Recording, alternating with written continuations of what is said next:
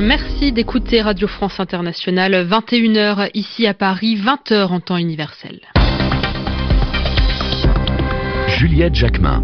Bonjour et bienvenue pour votre journal en français facile à la une de l'actualité ce soir. Le début de l'évacuation de la colonie d'Amona en Cisjordanie occupée, une colonie illégale. Les forces de l'ordre ont rencontré la résistance de plusieurs centaines d'habitants. À la une également les forces de sécurité afghanes de plus en plus en difficulté dans le pays face aux talibans. C'est un rapport gouvernemental américain qui le révèle. Le nombre de tués dans leur rang a augmenté de 35% en une seule année. Et puis l'affaire Pénélope Fillon en France et une nouvelle personne entendue par la police aujourd'hui. Il s'agit de Marc Joulot qui avait embauché la femme de l'ancien Premier ministre comme assistante parlementaire. Le journal. Le journal. En français facile. En français facile.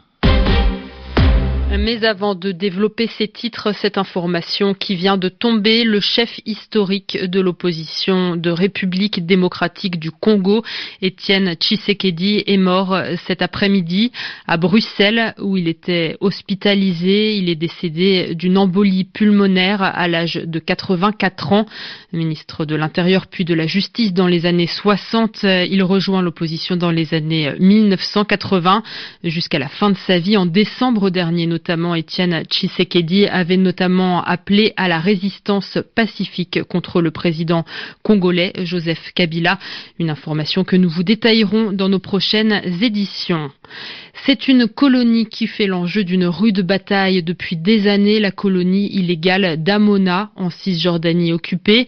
Elle a commencé à être évacuée par les forces de l'ordre.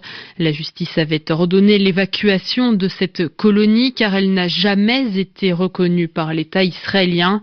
Pendant des années, les habitants, entre 200 et 300, ont refusé de partir.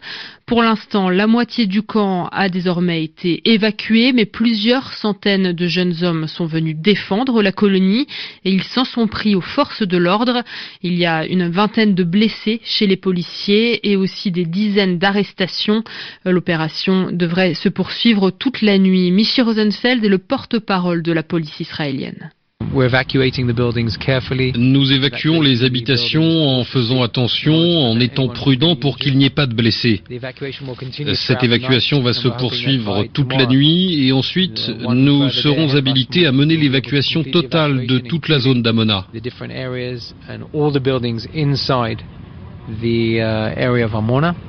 En ce qui nous concerne, nous essayons de mener à bien l'évacuation aussi pacifiquement que possible. Les difficultés que nous rencontrons ne concernent pas les familles qui quittent la zone, mais nous devons aussi gérer des individus qui ne sont pas d'Amona, qui cherchent à causer des troubles et à provoquer des violences. Une fois ces individus évacués, nous pourrons continuer l'opération. Le porte-parole de la police israélienne, Michi Rosenfeld, au micro de Marine Vlaovic. L'évacuation, donc, d'un côté. De l'autre, le gouvernement israélien annonce qu'il va créer 3000 nouveaux logements dans les colonies de Cisjordanie occupées. C'est la troisième annonce de ce genre depuis l'arrivée au pouvoir de Donald Trump aux États-Unis, qui est plus favorable, lui, à la colonisation que Barack Obama.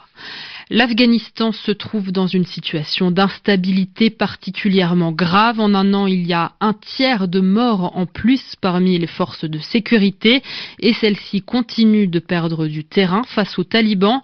Voilà l'une des conclusions d'un rapport américain paru ce mercredi. C'est l'inspection générale pour la reconstruction de l'Afghanistan qui le publie. Les précisions de Christophe Paget.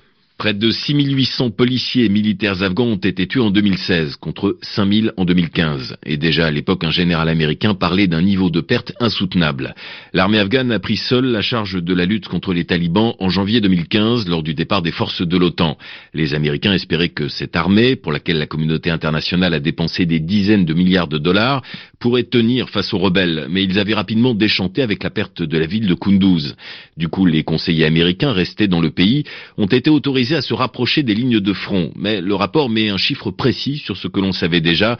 L'armée perd du terrain. Le gouvernement ne contrôlait en novembre dernier qu'un peu plus de 57% de l'Afghanistan, soit une perte de 15 points en un an.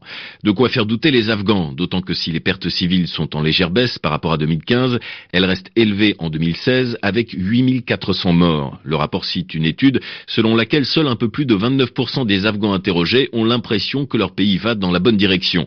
C'est une baisse de plus de 8 points par rapport à 2015 et le plus bas niveau d'optimisme depuis que l'enquête a commencé en 2004. Christophe Paget aux États-Unis, l'ancien PDG d'Exxon Mobil, Rex Tillerson, devient bien le chef de la diplomatie.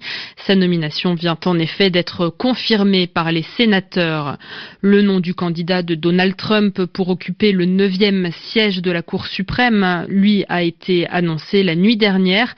Il s'agit de Neil Gorsuch, un juriste conservateur qui a une interprétation de la Constitution portée plutôt sur la tradition.